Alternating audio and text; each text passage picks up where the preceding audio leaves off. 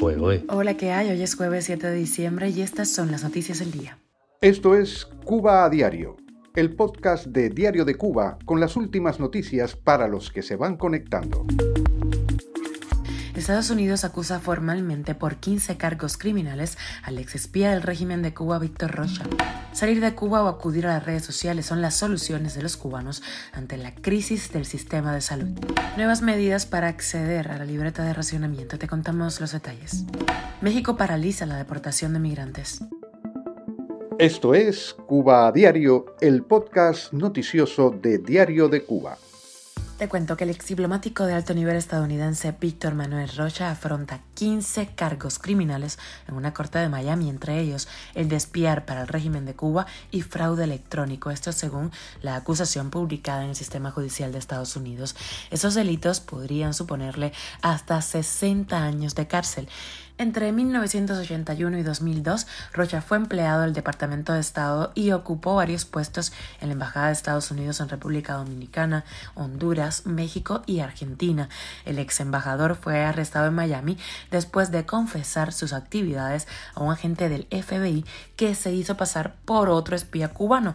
Esto según la versión oficial. Al parecer, entre 2022 y 2023 hubo tres reuniones entre Rocha y un agente especial del FBI que fingió ser un tal Miguel, un representante de la Dirección General de Inteligencia de Cuba, y allí cayó. Cuba a diario. Y lamentablemente son cada vez más los cubanos que recurren a las redes sociales o iniciativas de crowdfunding para conseguir medicinas o insumos médicos necesarios, lo que pone en evidencia el hundimiento de la salud pública en Cuba. Este martes, la madre cubana Liz Álvarez lanzó en las redes sociales un SOS para su hijo, que lleva casi dos meses ingresado en un hospital de Santiago de Cuba con una insuficiencia renal. Si en menos de una semana no se consigue un cráter, puede fallecer, dijo la madre desesperada. Este solo es un caso. Según un sondeo de Cubadata, más de la mitad de los cubanos encuestados consideran imposible acceder a medicinas. Mientras todo esto ocurre, Gaesa se apropió como mínimo de 69 mil millones de dólares, montón de cero, 69 mil millones de dólares provenientes, ojo, de los salarios de los médicos exportados. Ese dinero nunca fue invertido en el sistema de salud pública como informó el gobierno cubano. Miseria y más miseria. Una nueva normativa del Ministerio de Comercio Interior obliga a los cubanos que viajen al extranjero y permanezcan más de dos meses fuera a darse de baja de la libreta de racionamiento y realizar el trámite antes de salir de la isla.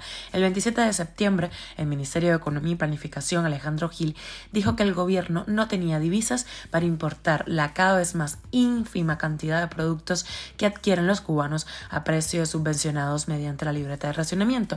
Cinco días después de esas declaraciones, en el programa La Mesa Redonda, un reporte del estatal Canal Caribe calificó de titánica la tarea de distribuir los alimentos de la canasta normada en el país, principalmente en la región oriental debido a las lluvias. Cuba a diario. Y México ordenó la suspensión de repatriaciones por falta de liquidez, lo que significaría una reducción de las devoluciones de migrantes de cubanos a la isla.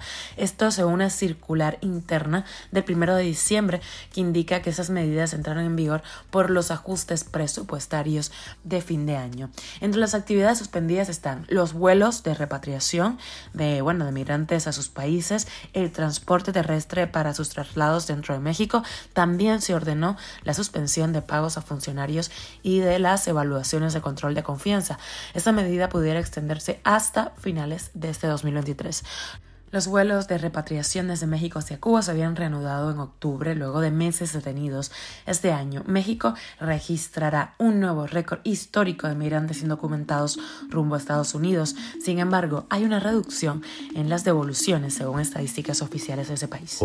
Esto es Cuba a Diario, el podcast noticioso de Diario de Cuba, dirigido por Wendy Lascano y producido por Raiza Fernández. Y aunque sean malas noticias, gracias por informarte en Cuba a Diario. Te recuerdo que estamos contigo de a viernes en Spotify, Apple Podcast y Google Podcast, Telegram y síguenos en redes sociales. Yo soy Wendy Lascano y te mando un beso enorme.